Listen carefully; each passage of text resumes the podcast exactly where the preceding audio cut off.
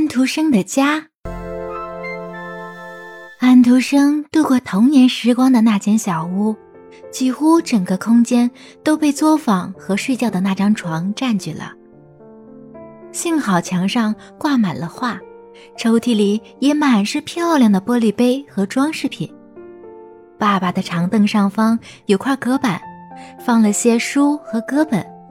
小厨房橱柜上的搁物架上摆满了盘子、碟子，看上去显得十分宽敞有趣。门的镶板上是一幅风景画，这画对于当时的小安徒生来说，犹如一个画廊。通过厨房的梯子可以到达屋顶。他们与邻居家隔开的排水沟里有个土箱子。里面种着香菜和西芹，这就是妈妈的花园了。在安徒生的童话《白雪皇后》里，那个花园仍然盛开着鲜花。小安徒生的爸爸很少与同行交往，家里倒是常有亲戚朋友来。冬天的晚上，他陪着小安徒生大声朗读，做着玩具；夏天，几乎每个星期天。他都带着小安徒生去林间散步，他经常只是坐着沉思。小安徒生高兴地到处跑，把采集来的草莓穿起来或者扎个花环。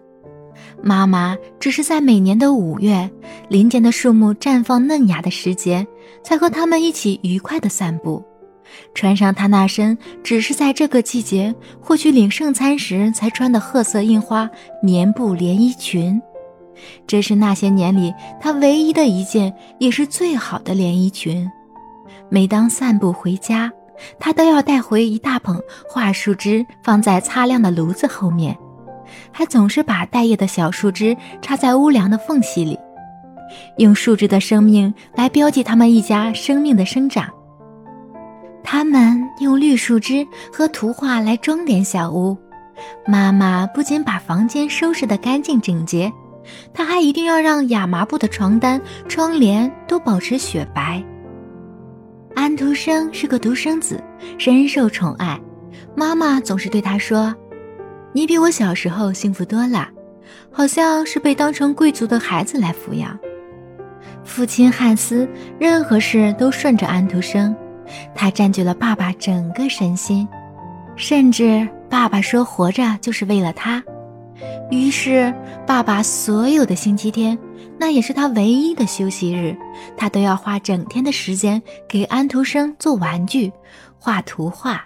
到了晚上，他常常为小安徒生大声朗读拉封丹·霍尔堡的作品，或《天方夜谭》里的故事。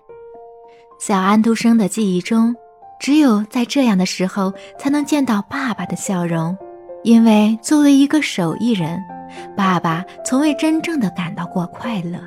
爸爸很聪明，他最想上的是文法学校，可只能去学修鞋。可怜的爸爸，美梦从未成真。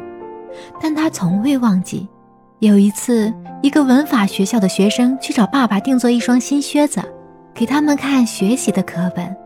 那时，小安徒生看见爸爸眼里闪着泪光。并深情地拥抱他，说：“这也是我应该走的路。”